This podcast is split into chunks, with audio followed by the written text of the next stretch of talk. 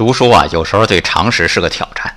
我们说呆若木鸡，我们现在都当贬义词用是吧？但事实上呢，这本来是个最高级的褒义词。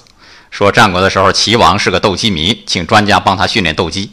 有一天，专家告诉齐王，成了。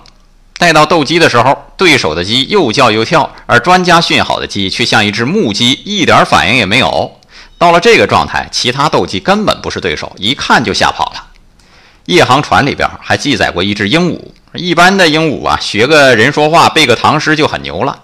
但这只鸟太聪明了啊，是一位僧人养的，教它佛经，它就能背诵佛经。后来更绝了，还跟你聊天。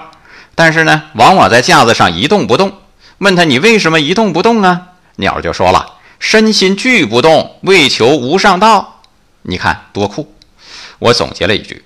不管带翅膀的还是不带翅膀的，能达到身心不动的境界，都是高手啊！爱生活，高能量。